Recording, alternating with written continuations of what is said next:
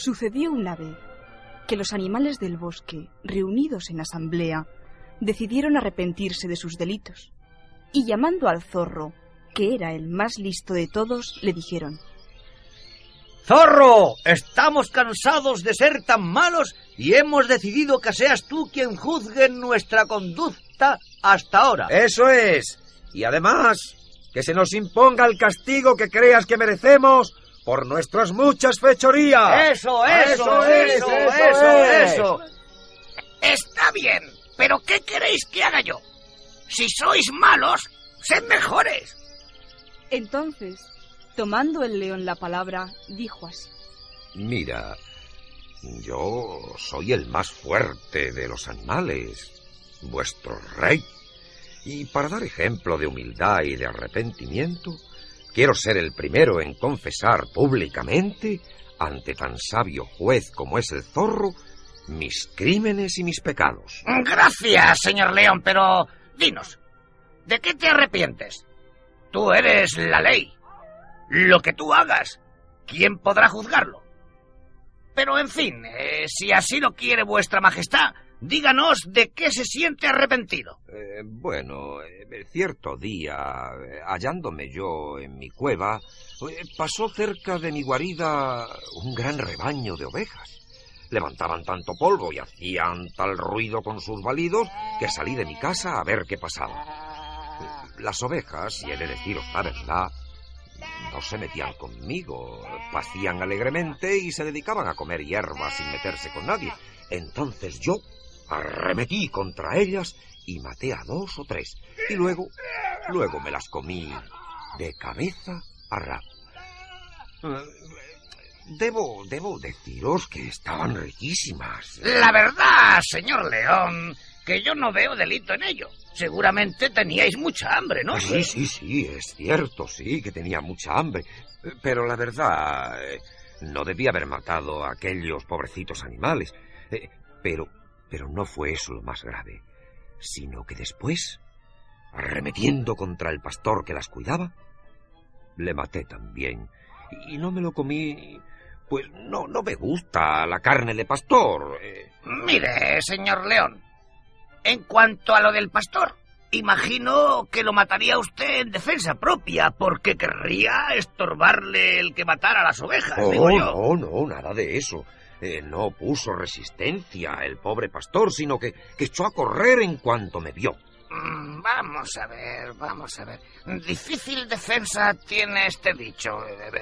Eh, pues, ¿sabe lo que le digo, señor León? No, no, no lo sé. Lo que le digo es que hizo usted muy bien en matar a ese cobarde porque su obligación era defender el rebaño que tenía a su cargo y no echar a correr. Ah. Así que lo único que hiciste fue darle su merecido. Eh, a ver, a ver, a ver, eh, el siguiente. Yo soy el siguiente, el oso. Vamos a ver, señor oso. ¿De qué os acusáis?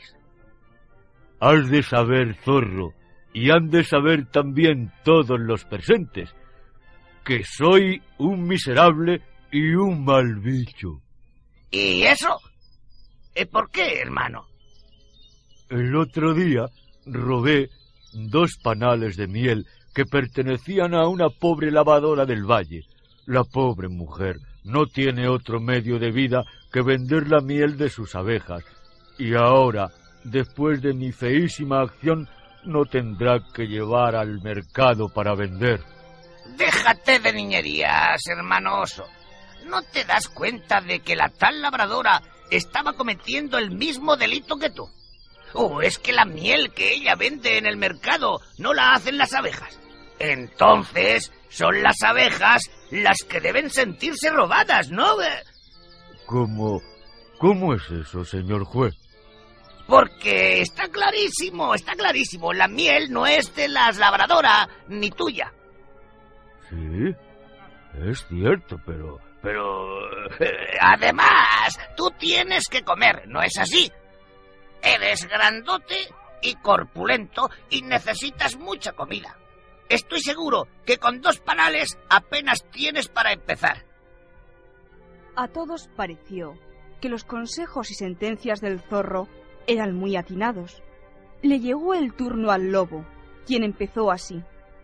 Ay, hermano zorro, no creo que mis crímenes tengan disculpa alguna. Eh, todo se verá, todo se verá. Vamos a ver, habla. ¿De qué te arrepientes? ¿De qué puedes acusarte tú, bendito alma de Dios, si lo único que haces es comerte el ganado que va por ahí pastando? Estoy seguro de que si haces eso es porque tienes hambre. ¿No es así? Ay, así es, pero... Ay, hermano zorro, no he dejado de robar y matar ovejas desde que nací. A unas las mato, a otras las hiero y a todas las asusto con mis aullidos. Anímate, hermano lobo, que no es para tanto. Cualquiera que te oiga pensará eh, que no te cuesta nada ganarte la vida. ¿Acaso no estás todo el día correteando del monte al valle y del valle al río y del río al campo? Pues qué, ¿es que ese trabajo no merece ser recompensado? Pues entonces, déjate de remordimientos, pues al fin y al cabo, las ovejas no pertenecen solo al pastor, y tú necesitas comer, ¿no es cierto? No le costó mucho al lobo convencerse, y agachando las orejas dijo Tienes razón, sapientísimo zorro. Te aseguro que nunca oí razones tan atinadas. De pronto, un burro hizo acto de presencia ante el zorro, y en cuanto fue visto por los demás animales, se armó un gran estruendo. Todos se reían de él diciendo ¡Pasó a su excelencia el burro! ¡Que viene a confesarse! ¡Fuera de aquí, estúpido animal! ¿Qué pecados tienes tú, pobre jumento? ¡Orden! ¡Orden! ¡Cesa el griterío! A ver, hazlo. ¿Qué te trae por aquí? Pues, mire, señor Zorro, eh, distinguidísimo juez y sabio entre los animales, yo, yo siento un gran remordimiento. ¿Tú? ¿Pero qué puedes haber hecho tú, grandísimo infeliz? Eh, yo, yo soy un animal criado para el trabajo. Desde luego no aspiro a más. Sé que soy un burro y yo... ¡Grano al grano! ¡Venga al grano! Ya sabemos que eres un burro, pero dinos, eh, ¿de qué te acusas? Eh,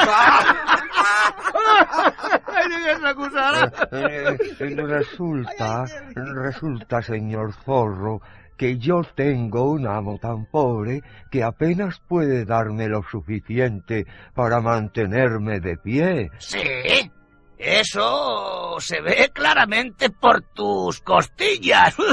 Pero dinos, dinos por fin, ¿de qué te arrepientes? Eh, pues, eh, como vengo diciendo, y como consecuencia de lo que hasta aquí he dicho, resulta que me paso los días y las noches eh, pensando en la comida, imaginando que me encuentro en medio de un campo eh, de tierna alfalfa y, que su dueño me dice cariñosamente eh, come, burrito, come todo lo que quieras. en fin, sueño en suculentos manjares eh, zanahorias recién cortadas, heno verde, algarrobas resumando miel. Eh, eh, ya sabe su señoría, señor Zorro, cómo somos los burros.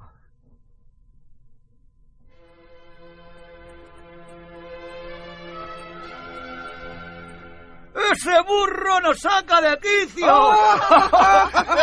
¡Es que se ha propuesto hacernos perder la paciencia! ¡Y nos diga de qué se acusa! ¿De qué se acusa? ¿De qué se acusa? ¡Calma! ¡Calma! Compañeros.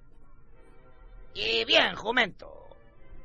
¿Vas por fin a decirnos cuál ha sido tu crimen? ¿De qué sientes tanto arrepentimiento?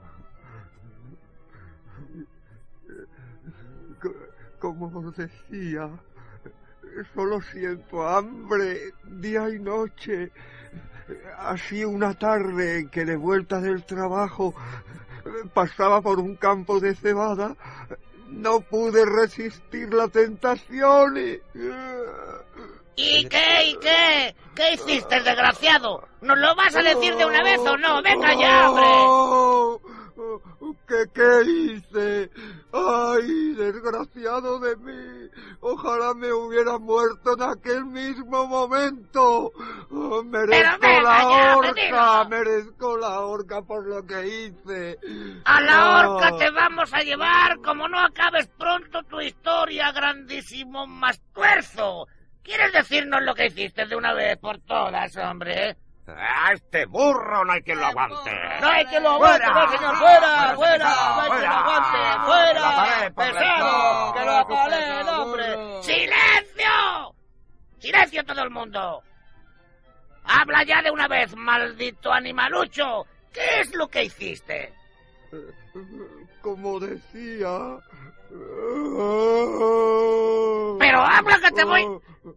Pasaba por el campo de cebada y, y- voy a decir lo que hice y, y pido de antemano perdón. Metí la cabeza en el campo y arranqué con mis amarillos dientes quince espigas de cebada. ¡Ay de mí! ¡Ay de ti, ay no quiero recordarlo. Sí, sí, aunque parezca mentira, eso, eso fue lo que hice. ¡Eso hiciste, desgraciado! ¿Cómo pudiste cometer tal crimen?